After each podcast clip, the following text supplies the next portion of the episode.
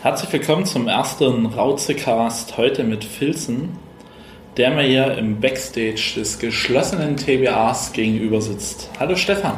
Hallo Pierre. Schön, dass es geklappt hat und dass wir heute mal so ein bisschen über dich reden können, da es ja da ziemlich viel zu sagen gibt. Du bist nämlich nicht nur DJ, sondern bist auch Teil des TBAs, du bist auch Teil des Toller Raves und äh, Teils von Synthi Verrückt. Habe ich jetzt noch irgendwas vergessen, was du machst? Ich bin mir, ich bin mir gar nicht so richtig sicher, ähm, aber ich glaube, ich bin Teil Nacht, von Nacht und Nebel. Wir haben jetzt schon eine, Weile, schon eine Weile keine Veranstaltung mehr gemacht, aber ähm, das ist auch noch so ein Herzensprojekt. Noch eins. Okay. Wie kriegst du das alles so hin?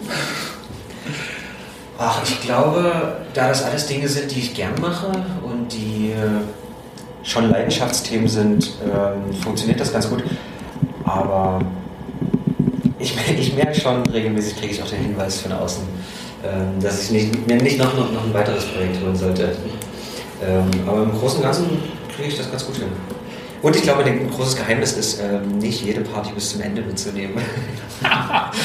ja, das ist ein sehr guter Rat. Das äh, kann viel ausmachen. Was davon machst du am liebsten? Ich glaube, die Mischung von allem ist so das, das Rezept für mich. Ähm, alles hat so seine Vorteile, ähm, aber auch bei allem gibt es so ein paar Sachen, die ich nicht so gern mache. Ähm, zum Beispiel, was jetzt, was ganz aktuell ist, äh, sich mit Bookern rumzuschlagen und äh, Deals auszuhandeln. Das ist vielleicht jetzt nicht so unbedingt meine absolute Leidenschaft. Ähm, allen voran ist Synthi so mein, meine Family, mein Herzensprojekt. Ähm, die ja, Synthi darf nicht zu kurz kommen. Ähm, ich glaube, Synthi macht, also dadurch, dass wir so viele Leute sind, äh, machen wir eigentlich viel zu wenig Veranstaltungen für, meine, für meinen Geschmack. Ähm, aber wenn wir Veranstaltungen machen, ist das immer so ein, so ein richtiges mit Freunden ähm, auf Frauen zu gehen.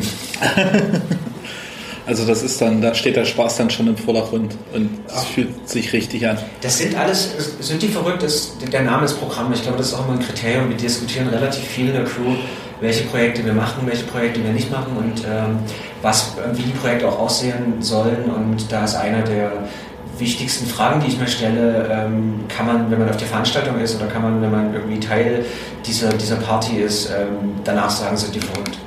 Und wenn man die Frage mit Ja beantworten kann, dann ist es ein gutes Projekt, worauf ich Bock habe. ja, das ist ja, macht bei dem Namen ist es auch sinnvoll zu sagen, wir müssen das wirklich. Das ist auch ein Haufen von Verrückten und ähm, das ist auch das, was ich daran liebe. Das sind alles äh, Autodidakten, Chaoten, ähm, Leute, die gern feiern gehen und alles, was bei Synthi rauskommt, sind so Family-Leidenschaftsthemen. Und genauso wie in der Familie streitet man sich, ähm, man liebt sich und ja, man braucht auch immer mal eine Pause voneinander. Ja, das kann ich mir sehr gut vorstellen. Ich glaube, das, das, kann man auch, das kann man auch ähm, umdrehen. Ich glaube, auch die Crew braucht regelmäßig Pause von mir, gerade nach größeren Projekten. Ich bin, glaube ich, nicht der einfachste äh, in der Zusammenarbeit. Hast du bei den Synthes eine bestimmte Aufgabe? Naja, alles was. Also Musik ist schon so ein Thema, ähm, auch so ähm, ja, Konzeption ähm, von Veranstaltungen ähm, ansonsten bin ich, glaube ich, auch immer so ein bisschen der kritische Berater, der immer was zu meckern hat. ähm, und ansonsten alles, was mit Stage Management zu tun hat. Also Acts vor Ort planen, ähm, die dafür sorgen, dass die Acts ihre Technik stehen haben, ähm, dass die Bühne richtig gebaut ist. Ähm, Mapping ist gerade ein ganz großes Thema. Mit Xynia ähm, habe ich ganz viele Mapping-Projekte in, äh, in Synthi, ähm, aber auch inzwischen zum Glück ein paar außerhalb. Ähm, nächste Woche sind wir am Freitag, nee, diese Woche ist es schon, diese Woche sind wir am Freitag im IFZ und machen da auch auf dem Main Floor ein schönes Mapping. Sehr schön. Noch eine Aufgabe mehr. Yeah. ja. ich irgendwie bleibt alles das an mir hängen, was ich gerne mache wo ich irgendwie Lust habe, mich weiterzuentwickeln. Und dafür muss dann auch mal das eine oder andere Thema äh, liegen bleiben. Ich mache das total intuitiv, äh, ohne eine große Strategie. Okay. Das bedeutet, wenn dir das gefällt, das Projekt, dann kannst du dich dafür begeistern und dann bist du auch äh, Teil des Ganzen. Ja, das hängt auch, das hängt auch gar nicht nur von der Arbeit ab. Ähm, also so ein Mapping-Projekt ist total spannend, weil ich glaube, dass ähm, das Visuelle auf einer Veranstaltung ähm, ähnlich wie eine Anlage eine gute Unterstützung ist. Also der DJ kann noch so gut sein, wenn ein, der Raum, in dem man tanzen will, nicht, äh, wenn er den Rave nicht unterstützt, dann macht das total viel mit einem. Das ist so ein bisschen wie auf den Rave zu gehen und eine schlechte Anlage zu haben. Da kann der DJ sich ähm, kaputt arbeiten hinterm Pult und das beste Set seines Lebens auflegen, wenn es anstrengend ist, zu laut ist, zu leise ist ähm, oder eine schlecht abgestimmte Anlage ist, dann, dann bleibt man automatisch nicht so lange. Man weiß oft gar nicht so richtig, ähm, warum man nicht so lange bleibt oder warum man keinen Bock mehr hat. Und ich glaube, so ähnlich verhält sich das mit, mit Licht, ähm, dass man ganz oft gar nicht sagt, so das Licht war scheiße. Ähm, das, das kommt sicherlich auch vor. Ähm, aber dass man irgendwie das Gefühl hat, so jetzt bin ich ganz schön kaputt, jetzt bin ich ganz schön müde und irgendwie hat mir der Eck gar nichts zugesagt und manchmal ist es gar nicht der Eck, der ein schlechtes Set gelegt hat, sondern tatsächlich, ähm, ähm, dass irgendwie der Raum dazu gar nicht die Unterstützung gegeben hat, um wirklich loszulassen und ähm, den Rave zu feiern. Okay, also reine dunkle Clubs sind äh, deiner Meinung nach hinderlich. Der Meinung bin ich übrigens auch. Also ich finde es auch schön, wenn man so ein bisschen was sieht und wenn noch ein bisschen was passiert. Ja. Ich glaube, dunkel kann schon gut sein, ähm, wenn es der Musik äh, zuträglich ist. Ähm, ich glaube, was, was das Schlimmste ist, ähm, sind, ist äh, ein sehr actionreiches Licht oder ein, ein, sehr ambitioniertes Licht, was irgendwie äh, konkurriert mit dem, mit dem DJ. Also ich habe das jetzt auf dem Festival, ich weiß gar nicht, ob es das Festival nennen sollte, aber ich war letztes Jahr, waren wir als Gruppenausflug auf einem Festival, bei, der, bei dem ich das Gefühl hatte, dass sie wahnsinnig viel Arbeit ins Licht gesteckt haben, aber das waren so fadende Effekte und alles war so, so, das war so schön anzusehen, das Licht, was aber irgendwie gar nicht mit der Musik korrespondiert hat. Und ähm, wenn ich dann mir dann auch noch die ganzen Raver und Fratzen angucken muss, die auf dem Dancefloor sind, dann ist äh, zu helles Licht unter Umständen auch irgendwie nicht so zuträglich. Das kommt nur drauf an. Ah, so ab, mor ab morgens 5, 6 Uhr. Hm. Kann das schon unschön werden. Auf einem Festival ist das, glaube ich, rund um die Uhr möglich, dass man, dass man dann Leute auf dem Floor trifft, die, die zu Hause sind und dass man mit denen feiern möchte. Ja. Dann können wir ja gleich mal übergehen. Als DJ, lieber im Club oder auf dem Festival? Auch das, das hat beides seinen Charme. Ähm, eins der besten, einer der besten Gigs, die ich letztes Jahr gespielt habe, war, äh, weil er auch wieder das Zusammenspiel von mit wem ich gespielt habe und äh, wie die Umstände waren, war mit Mirko. Äh, das Closing im Bassnest auf, auf dem Feel Festival. Und das war grandios. Wir waren beide, Mirko hat schon das ganze Festival aufgebaut gehabt und äh, Stage Management gemacht. Und wer Mirko kennt, weiß, dass er sich da auch leidenschaftlich verausgabt. Und wir waren beide, glaube ich, ziemlich kaputt, weil ich habe ähm, an dem Freitag vom, vom, vom Vier Festival noch auf Stroger gespielt. Und dann haben wir das Closing gespielt und angefangen und das war so, hm, und nach zwei Stunden, also es war ein Rammel voller Floor sonntags ähm, nach Mitternacht, also schon am Montag. Und dann haben wir so nach zwei, drei Stunden gedacht, so, das wäre jetzt so normale Playtime. Und dann haben wir uns eigentlich so im, im ein-, zwei-Stunden-Rhythmus haben wir gesagt, so, jetzt kann man nicht aufhören, wir können jetzt den, den vollen Floor nicht abgeben und nach Hause entlassen. Ähm, das, das, ging dann so weit, dass dann irgendwann auch so andere Dresdner DJs wie äh, Lukas oder Martin Saupe vorbeigekommen sind und gesagt haben, ey, ganz gut, wir übernehmen, aber ihr könnt jetzt den leeren Floor nicht entlassen äh, den vollen Floor nicht entlassen und ähm, letztendlich haben wir, glaube ich, acht Stunden gespielt und haben dann morgens im Morgengrauen, bei morgens im Morgengrauen, also es war schon eine ganze Weile hell, um 7 Uhr oder sowas, nee, um 7 Uhr, 8, haben wir dann irgendwann wirklich, nachdem wir immer weiter runtergespielt hatten und irgendwann wirklich chillige, chilligen äh, Downtempo-House-Geschichten gespielt haben, haben wir dann letztendlich äh, völlig ausgelaugt gesagt, so jetzt ist aber Schluss. Und da war der Floor immer noch nicht leer. Okay. Aber das war tatsächlich ein richtig spannendes Ding. Ähm, ansonsten sind Clubsets, der, ich finde, der Club komprimiert so ein bisschen das Feiern noch, noch mehr. Ähm, die Leute sind gespannt, sind total äh, aufgerüttelt, kommen, kommen auch wirklich aus ihrem Alltag, gerade eben von Arbeit oder von, äh, von Freunden und wollen im Club aussteigen, wollen einfach loslassen können und dadurch gibt es im Club eine ganz andere Spannung und das finde ich im Club ganz cool. Dann reduziert man sich so auf zwei, drei Stunden, wobei ähm, auch so ein Closing-Set im Club macht total viel Spaß, so vier, fünf Stunden. Aber ähm, das ist schon, das ist schon auch nochmal eine Nummer, die mir. Also ich, ich mag das Clubauflegen genauso gerne wie das Festival auflegen. Das kommt auf den Club an und es kommt auf das Festival an. Okay. Das ist dann aber auch eine gesunde Mischung. Vielleicht macht das ja auch den Reiz aus, dass man einfach die Möglichkeit hat, äh, im Sommer aus, aus dem dunklen, meistens Kellerclubs herauszutreten. Ja, auf jeden Fall. Um dann äh, doch mal auch die Sonne wahrzunehmen beim Auflegen. Ja, ja, auf jeden Fall. Am schönsten ist sind wirklich, das habe ich, ähm, ich glaube, das erste Mal war ein Sonnenuntergangsset äh, bei Ruhestörung im Kosmos. Und das ist total spannend, so eine Reise zu begleiten. Ähm, da, das war, glaube ich, ein Set von 20 Uhr bis 22 oder 22, 30 und zu sehen, wie so der Floor, der so moderat gefüllt ist, immer voller wird. Und am Ende entlässt man so, so die, die Leute ähm, in das nächste Set äh, mit einem gefüllten Floor und einem mega Rave, äh, das ist total spannend. Oder genauso eben ähm, auf dem viel äh, in den Sonnenaufgang reinzuspielen, wie du die Leute dabei begleiten kannst, ähm, wie, sie, wie sie quasi so eine Entwicklung durchmachen. Ich kenne das noch von früher, da habe ich ähm, in der, in der Schenke gearbeitet und dann war das so, wenn du so eine 8-Stunden-Schicht hast in einer Kneipe oder in der Schenke oder sowas, dann kommen nüchtern, die Leute kommen so an, Familienpapas und ähm, bestellen sich so ihr erstes Bier, bis dann so äh, die Jugend noch nachkommt und äh, irgendwie die ganzen Kumpels, die Tische, die sich so vollziehen.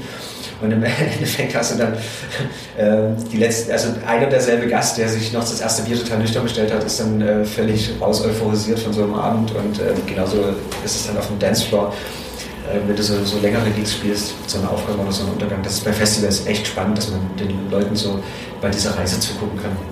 Das heißt, dir ist das auch wichtig, dass du mit deinem Set äh, eine Art Soundstory erzählst, also schon die Leute abholst und mitnimmst und ja, auf jeden Fall. Also ich glaube, ich halte mich nicht für den, für den begnadetsten DJ ähm, und die Geschichte zu erzählen ist gelingt einem manchmal mehr, manchmal weniger, aber ich glaube, dass es in erster Linie auch eine Geschichte für einen selber ist. Also, dass man, dass das Energielevel, was man selber mit reinbringt, am Anfang ist man ein bisschen unsicher, ein bisschen aufgeregt, guckt so ein bisschen, wie, die, wie das Publikum reagiert, aber auch, wo es einen selbst hintreibt. Also, ich bin jemand, der in den seltensten Fällen ähm, ein Set durchkonzipiert hat, vom ersten bis zum letzten Track. Und da sind so die ersten ein, zwei Tracks sind so ein, ähm, so ein Gradmesser, äh, wo es mich hinträgt. Und wenn ich das Gefühl habe, jetzt muss ein bisschen mehr Energie rein, dann, dann stecke ich mich selbst an und dann entsteht so eine, so eine Entwicklung. Und das kann dann, meistens ist es dann auch wirklich so ein Bogen. Also ich ja, habe so einen Höhepunkt, ähm, da geht es auch so, so eine innere Logik, also so ein Höhepunkt bei, bei zwei Drittel des Sets ist meistens so, dann, dann muss ich mich auch selber wieder ein bisschen runterbringen. Und das ist dann auch eine ganz gute Vorlage für den nächsten, damit es ein bisschen Headroom gibt. Weil ich ja in der Regel nicht der Headliner bin. Ah. Das bedeutet, äh, du entscheidest selbst das erste Lied, wenn du live äh, anfängst? Nö, so ein Trick ist eigentlich für mich, damit ich mich sicher fühle, äh, ist so, dass ich die ersten drei, vier Tracks ähm, im Kopf habe, die ich spielen möchte. Die können aber auch durchaus fünf Minuten vorm Set sich nochmal ändern, wenn ich das Gefühl habe, dass der, der gerade vor mir spielt, eine ganz andere Temperatur auf den Floor gebracht hat. es, es ist auch, das ist auch schon schief gegangen. Also ich hatte das jetzt, das ist noch gar nicht so lange her, ähm, da habe ich so gedacht, okay, fange ich ein bisschen moderat an und habe was ich sonst nie mache, äh, mit einem relativ ruhigen, epischen Intro äh, bin ich gestartet und dachte mir, okay, das, das kann man dann so, so gemütlich aufbauen. Und äh, dann zog sich der Track wie Kaugummi und äh, da, da hat der erste Track hat meine erste, die erste halbe Stunde mega beeinflusst, weil ich das Gefühl hatte, dass ich aus diesem, aus diesem Kaugummi-Modus nicht mehr rausgekommen bin. okay, hast du dann die Kurve noch gekriegt? Ja, auf jeden Fall. Also ich hatte, es ist, es ist wirklich selten so, dass ich gar keinen Spaß habe. Selbst dann ist es immer noch so, ich glaube, das kennen ganz viele. Ich habe jetzt, äh, ich heute erst äh, das Gespräch geführt mit Frank, äh, dass, dass man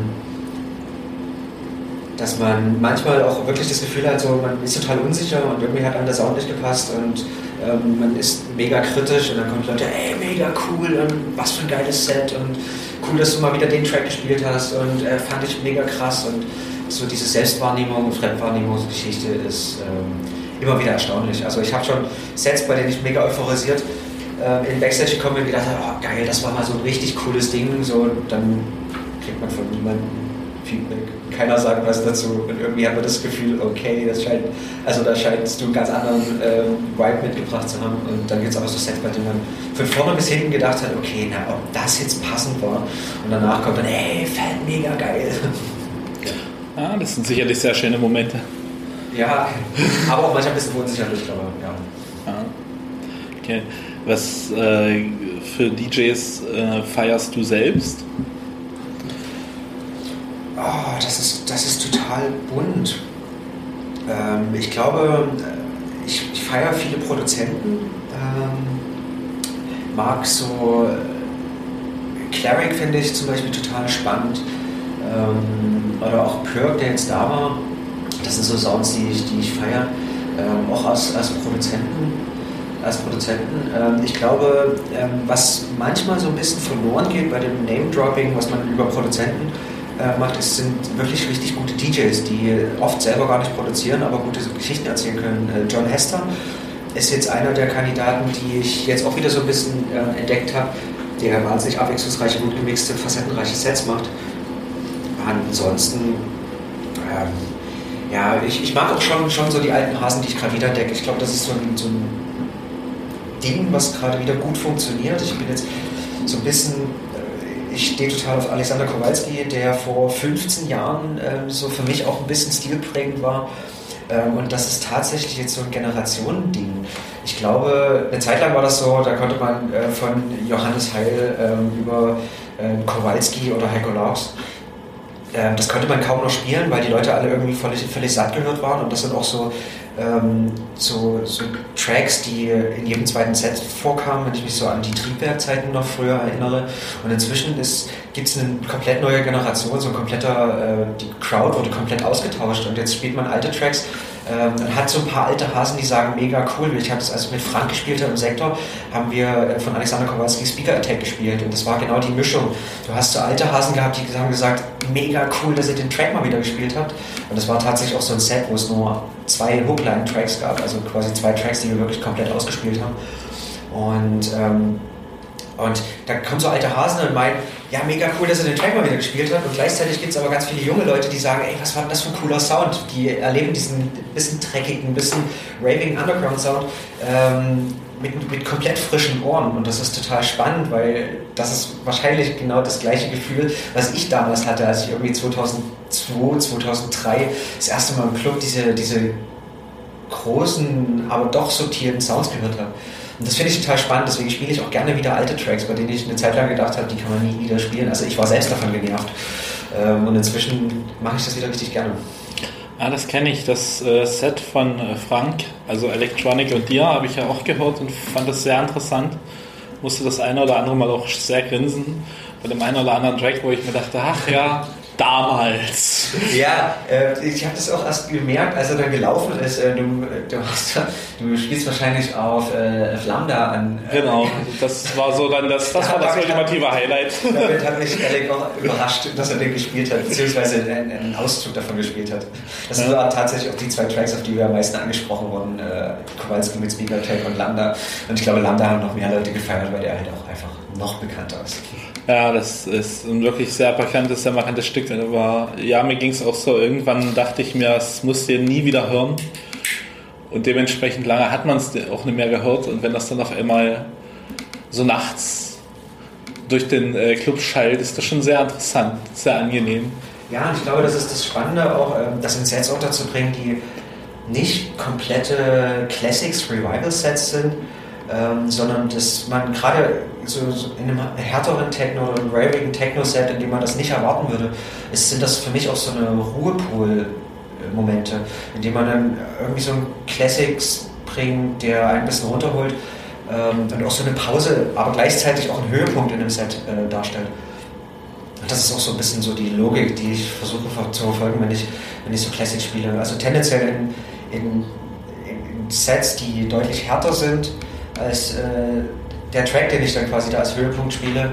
Ähm, und dann, dann spielt man da so ein, einfach mal so ein, so ein Durchatmen, Erinnern an alte Zeiten, loslassen, Augen zu.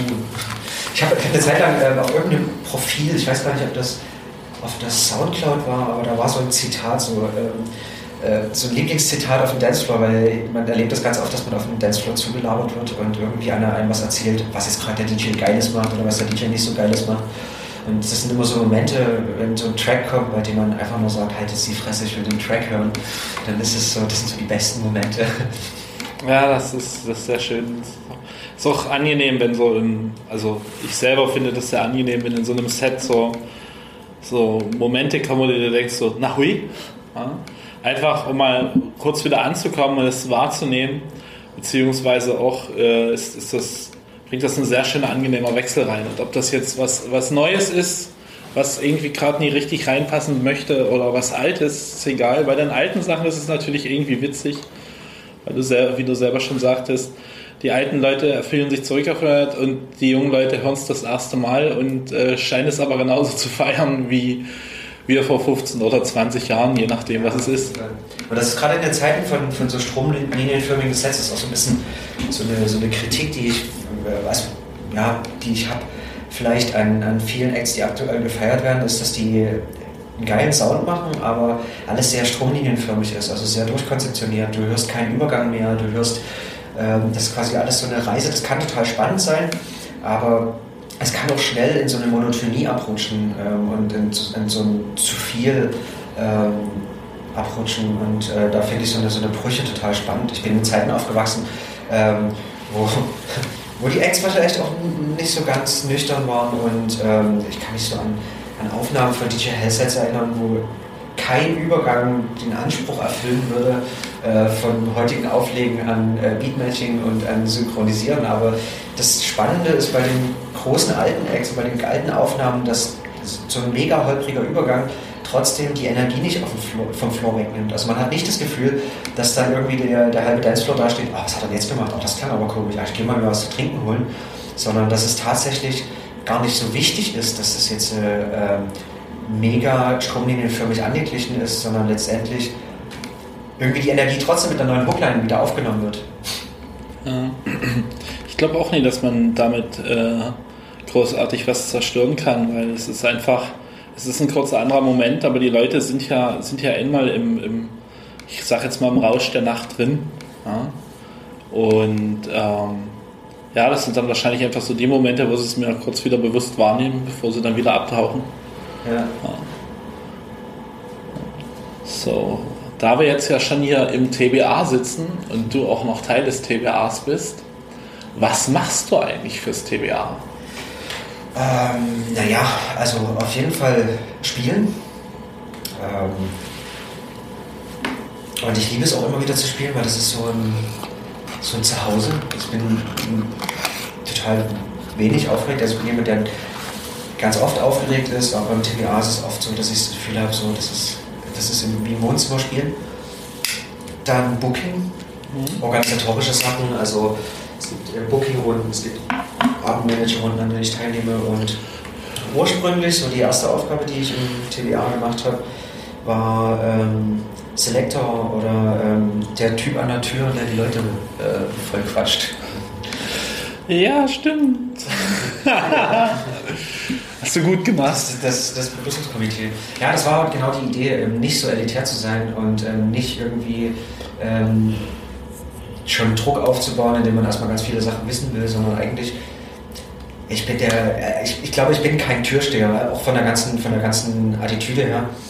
Und glaube, dass man, dass derjenige, der an der Tür anfängt, mit den Gästen zu reden, jemand sein sollte, der auch so ein bisschen dieses diesen, das Feiern im Blut haben sollte. Und dann kriegt man relativ schnell mit, ob die Leute Bock haben, ob die kommunikativ sind, ähm, ob die irgendwie weird denken oder ob die vielleicht auch Gedanken gut mitbringen, was man, was, was nicht in den Club passt. Und dann kann man eigentlich über ein mega lockeres Gespräch oder über ein zwangloses Gespräch rausfinden, ob das passt oder ob das nicht passt, ohne dass man dem Gast die Pistole auf die Brust setzt und sagt so, äh, teilst du jetzt komplett unsere politischen Ansichten und ähm, ist das jetzt absolut deine Lieblingsmusik? Ähm, das ergibt sich, wie wahrscheinlich in, beim WG-Party-Gespräch, ähm, eher zwanglos. Ja. Ja, das ist auch ein schönerer Weg. Also ich muss zugeben, ich finde es mittlerweile schon sehr interessant, alleine wenn man am Einlass äh, schon mal ein äh, Hallo hört ja, und nicht gleich Warte oder ähnliches. Aber dann so abgeholt zu werden, finde ich schon ganz sinnvoll und es macht natürlich auch wesentlich einfacher, Leute auszusortieren, damit dann am Ende alle eine äh, gute Nacht haben können. Ja. Ja, ich glaube auch dieses Aus Aus Aussortieren gefällt mir gar nicht so sehr, sondern das ist ja tatsächlich auch so ein Abchecken, ob es für beide Seiten passt, weil ein Gast, der irgendwie den, auf einem anderen Level ist, als man glaubt, äh, das Club-Level ist, ähm, tut sich damit sehr selbst keinen Gefallen, äh, wenn er aneckt im Club oder wenn er irgendwie Schwierigkeiten hat, äh, wertschätzend zu kommunizieren oder wenn er irgendwie über Diskriminieren brauchen wir gar nicht diskutieren, aber ich glaube, das ist wirklich so ein Abchecken, das passt das für uns beide. Weil mit dem einen oder anderen, den ich nicht reingelassen habe, dem habe ich damit auch selbst einen Gefallen getan. Das ist sicherlich möglich und äh, auch ein guter Ansatz. So, dann haben wir noch so ein Mammutprojekt, an dem du beteiligt bist. Ja. Du bist Mitglied des Tolerave e.V.s und einer der äh, Hauptköpfe hinter der Tolerade, auch dieses Jahr wieder, weil du nämlich der Anmelder bist. Wie ist das so, so eine Riesenparade mitzumachen? Das ist.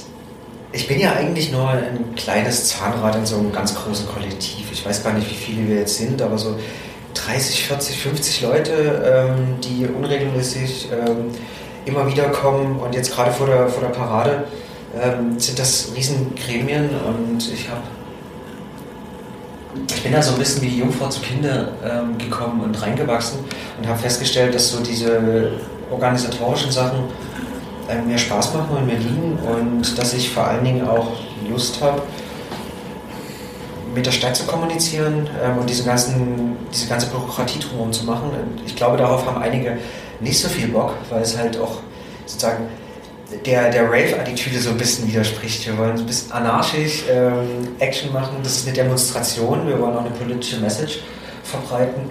Und da ist, ist glaube ich, nicht für jeden so, so, ja, so der, die, die Leidenschaft, äh, Gespräche mit der Versammlungsbehörde zu führen oder mit der DVB auszuhandeln, welche Straßen gesperrt werden oder wo Parkplätze äh, gesperrt werden und ähm, auch auf der Parade ähm, durch die Gegend zu rennen und sich mit, mit Fahrern zu unterhalten, mit Crews zu unterhalten oder ähm, durch die Gegend zu telefonieren, wo jetzt der nächste Redner ist, weil jetzt gleich die, ähm, die Kundgebungsplätze erreicht sind. Das macht mir schon ziemlich viel Spaß. Ähm, aber ich habe da auch echt super Unterstützer. Ähm, der Lennart vom, vom ähm, Elektropatronen-Kollektiv, der da tatkräftig unterstützt und ähm, ja, mein, mein, inzwischen mein, mein Orga-Buddy, der Sascha Möckel, der, ähm, mit dem ich gemeinsam Anmelder bin.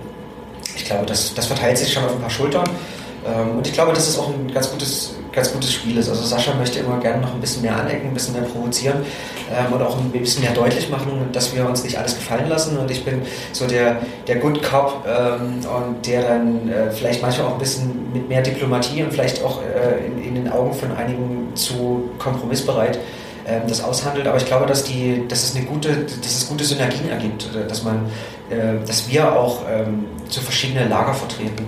Und das ähm, hilft uns in der Kommunikation mit der Stadt total viel. Und äh, letztendlich macht es schon Spaß äh, zu wissen, dass man jetzt irgendwie gerade ähm, im Hintergrund lange darauf hingearbeitet hat und dann siehst du diese Parade durch die Stadt ziehen und äh, siehst auch, wie wohlwollend ähm, die Zusammenarbeit mit der Stadt ist. Ähm, unter allen Umständen, also es ist immer noch eine Demonstration und es ist immer noch so, dass wir den äh, Stadtverkehr lahmlegen. Einer der, der, der Hauptschmunzelargumente, äh, wenn dann irgendwie ähm, die, der Polizeichef oder die Verkehrsbetriebe sagen, um Gottes Willen, sie können ja nie die ganze äh, Stadt lahmlegen oder äh, wir müssen auch mal an den Autoverkehr denken und dann meine Argumentation ist immer, na, wenn wir die Stadt nicht lahmlegen, dann hat unsere ganze Demonstration keinen Sinn. Also die Leute sollen schon merken, dass wir auf der Straße sind und die soll das auch stören, dass wir auf der Straße sind.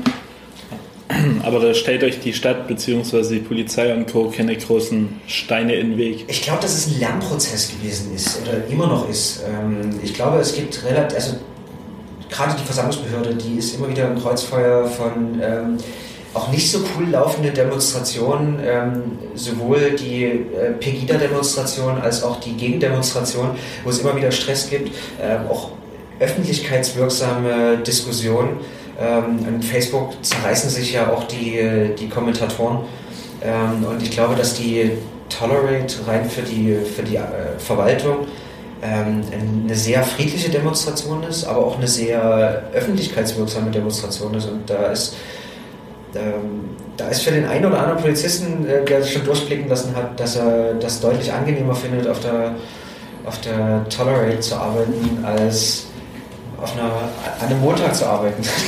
Das kann ich mir sehr gut vorstellen. Also als mehrfacher Besucher bin ich mir da auch ziemlich sicher, dass das wirklich so der Fall ist. Wann ist die Talarade dieses Jahr? Am 4. Mai findet die statt. Am 4. Mai. Okay. Genau, die, die Vorbereitungen laufen auch auf, auch laufen auf Hochturm. Und da wir dieses Jahr ein großes Wahljahr haben und sich so ein bisschen entscheidet, entscheidet wie es mit der Stadtpolitik weitergeht, ähm, hoffen wir auf einen richtig großen Zuspruch. Also ich glaube, dieses Jahr wird es äh, in keinem Jahr vorher ähm, spannend, groß, laut ähm, und mit wahnsinnig viel Unterstützung aus Dresden, aber auch ähm, aus anderen Städten. Okay, also ist es jetzt mittlerweile überregional geworden? Ja, ja, in den letzten Jahren gab es das auch immer mal schon, ähm, aber dieses Jahr haben wir uns auch bewusst geöffnet. Es wird mehr Kooperation geben, also auch mehr kooperierende Crews auf den Wagen. Und ähm, ja, wir haben dieses Jahr, was ich richtig gut finde, auch mehr Kooperation ähm, mit den Dresdner Clubs. Ähm, wir sind in Gesprächen mit der Tante Ju, mit dem Objekt Klein A, mit dem Sektor, mit dem TBA. Es wird mehr Afterpartys geben. Es wird einfach ein richtig cooles Programm, glaube ich, diesmal. Das heißt, wir haben dieses Jahr nicht nur die Parade mit einer Afterparty zu erwarten, sondern ein Gesamtkonzept, was sich dann genau. danach in mehreren Clubs weiterspiegeln wird. Auf jeden Fall. Okay. Das sind ja aber auch die Unterstützer, also das sind tatsächlich auch die Unterstützer der ersten Stunde. Ähm, selbst Netati Ju oder der Club Pushkin ähm, sind, das finde ich auch total gut dieses Jahr, ähm, die uns als Start oder als Endpunkt ähm, ihre, ihre ähm, Gelände zur Verfügung gestellt haben, sind dieses Jahr wirklich auch bei, bei der Programmgestaltung dabei. Das ist quasi jetzt nochmal so ein Schulterschluss, der eigentlich schon, schon viel früher nötig gewesen wäre. Okay. Das klingt, als wenn es dieses Jahr besonders groß und besonders interessant werden könnte. Ja, ich will noch nicht so viel verraten, aber es wird, glaube ich, wichtig. Also wir haben dieses Jahr auch wirklich die Qual der Wahl, ähm, dass wir mehr Anmeldungen haben, als wir Wagen unterbringen können und ähm, deswegen auch die Idee, dass es einfach mehr Kooperation gibt, weil wir auch versuchen, soweit es möglich ist, äh, niemanden auszuschließen und auch keine Auswahl treffen wollen unbedingt. Das äh, ist durchaus sinnvoll, einer Parade für die Toleranz auch niemanden auszuschließen. Naja, es gibt ja so ein paar Kriterien. Also ähm, man muss natürlich auch die Message mittragen, man muss, äh, jeder Wagen sollte ähm, auch eine, eine, klare Message ähm, verbreiten. Ähm, also das gibt schon Ausschlusskriterien, die äh, dafür sorgen, dass äh, bestimmte Vereinigungen ähm, nicht so gute Chancen hätten, bei uns mitzumachen. Ähm, aber letztendlich ja, ich glaube, in den Zukunft, also wenn das jetzt weiter so läuft, äh, wird es auch in, in, den nächsten Jahren immer mal auf uns zukommen, dass wir da Entscheidungen treffen müssen. Aber das wird wahrscheinlich dann über Anmeldefristen und über, man muss halt früh dran sein. Und es kann auch sein, dass wir mal irgendwann in den nächsten Jahren mal sagen müssen, so, jetzt sind es einfach zu viele. Oder die Strecke noch vergrößern müssen. naja, die Strecke, also muss man überlegen, dass wir, dass wir, ich bin mir gar nicht sicher, wie das jetzt, äh, wie, wie, lang äh, kilometermäßig die anderen Routen sind, aber wir haben, eine, wir haben schon eine, eine, eine krass lange mh, hm, Demonstration. Also wir fahren ja komplett durch die ganze Stadt und das geht den ganzen, also den halben Tag. Das ist, also die Strecke zu verlängern, hätte ich für fast nicht machbar in Dresden. Ja, das stimmt allerdings. Der Weg ist auch wirklich ziemlich lang. Ja. Ähm, das müssen die Leute ja auch erstmal alles mit erlaufen können. Ähm, ja. Aber so hält man es so irgendwie auch schön. Ja? Also ich meine, man kann die in, die Unendlichkeit wachsen, aber noch ist Platz. Hängt auch von der Besucherzahl ab. Also ich glaube, das ist, äh, das ist nichts bringt, äh, mehr, mehr Soundkollektive als Besucher zu haben ähm, weil sich das dann auch zu sehr verteilt. Ähm, ich glaube, dass es, dass es zentral darum geht, nicht eine Plattform zu bieten, um sich zu präsentieren, sondern eine Plattform zu bieten, um zu demonstrieren. Und da ist mehr nicht immer besser. Ich glaube, da kommt es wirklich auf Inhalt und auf die Message an. Und da gibt es auch dieses Jahr ein paar Veränderungen, dass wir noch politischer auftreten wollen, noch mehr Messages auch äh, während der Demonstration rüberkommen sollen. Und ja, wir sind, wir sind zwar eigentlich Raver, aber das ist, soll nicht nur eine hedonistische Party sein. Sondern schon ein Statement. Auf jeden Fall. Und dieses Jahr ist das Statement ganz klar. Geht wählen und überlegt euch die Konsequenzen bei eurer Wahlentscheidung. Ja. Man hat es bei der letzten Stadtratsentscheidung gesehen, wie die Zukunft aussehen wird, wenn wir es jetzt nicht ändern. Es gibt andauernd jetzt Entscheidungen, die mich auch wirklich wütend machen. Ich muss mich dann immer selbst bremsen. Wenn ich privat äh, auf Facebook unterwegs bin, und das mache ich äh, oft, gehe ich viel zu früh, wenn ich, äh, wenn ich quasi meine ganzen ähm, mein Handy und mein, mein Laptop anschalte, gehe ich viel zu früh online und dann muss ich mich immer wieder bremsen, ähm, nicht zu, zu harsch zu kommentieren, weil mich manche Entwicklungen echt wütend machen. Ja, das ähm, ist sehr nachvollziehbar, dass es viele Entwicklungen gibt, die wirklich unschön sind und einem auch in gewissermaßen Angst davor machen, was den Fokus darauf legt, dieses Jahr äh, zu wählen zu gehen und auch die äh, Tolerade zur Aufforderung zu nutzen, zu einem ganz wichtigen Punkt macht. Ja.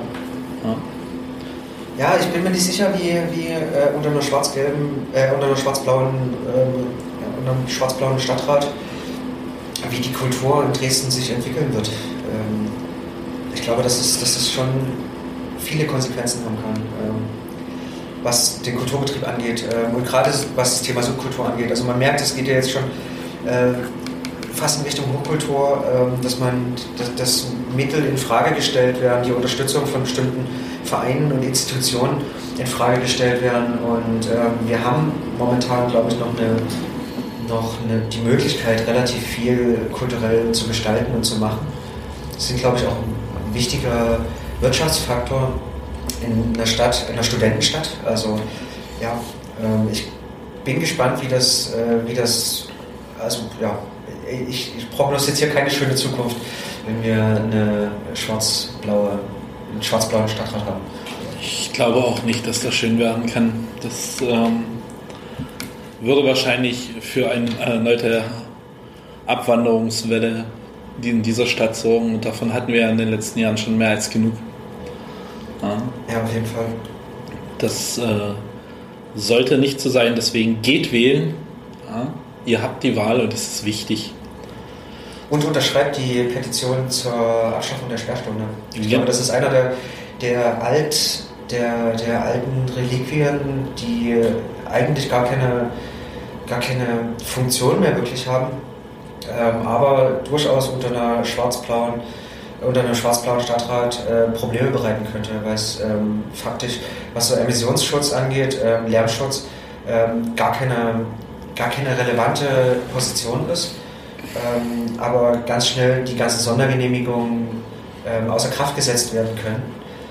Unabhängig des, des, Kostenfaktors. Also als Club zahlt man auch unverständlich viel Geld dafür, dass man eine Sondergenehmigung bekommt und auch die, die Ausregelung, wie viel bezahlt man als Club, ist äh, völlig unlogisch so aus Clubbetriebssicht, weil die nicht abhängt von äh, Gästezahlen oder von, von Veranstaltungsformaten. Aber äh, wenn die Sondergenehmigungen nicht mehr erteilt werden würden, würde das bedeuten, dass wir äh, zwischen 5 und 6 zumachen, was für nicht wenige Clubs bedeutet, dass das gesamte Geschäftsmodell in Frage steht. Das auf jeden Fall. Außerdem ist es sicherlich sehr unschön, früh um 5 auf einmal mitten aus der Party raus ins Licht geschmissen zu werden. Also ich kann für das TBA sprechen, aber auch ähm, beim Sektor sich das, da, da spielt oft noch der Headliner.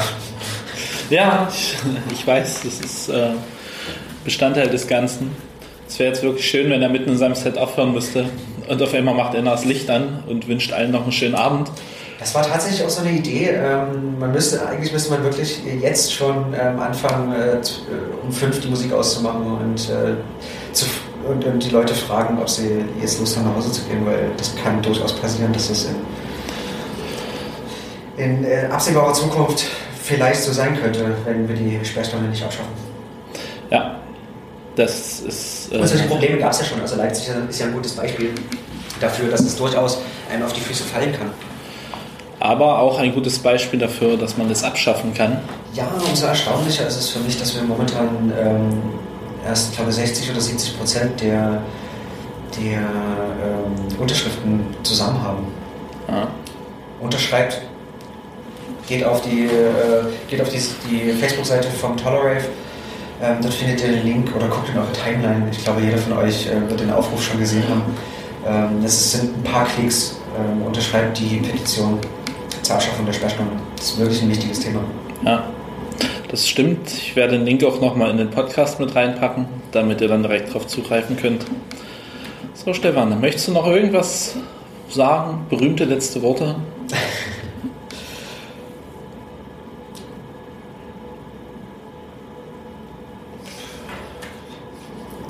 Jetzt hast du mich überfallen. Ich weiß. Kannst doch gerne Eigenwerbung betreiben. Ja, auf jeden Fall kommt zur, zur Parade. Ähm, es gibt auch eine äh, Facebook-Veranstaltung, 4. Mai, äh, Tolerate 2019. Ähm, und ansonsten würde ich sagen, sehen wir uns auf dem Dancefloor.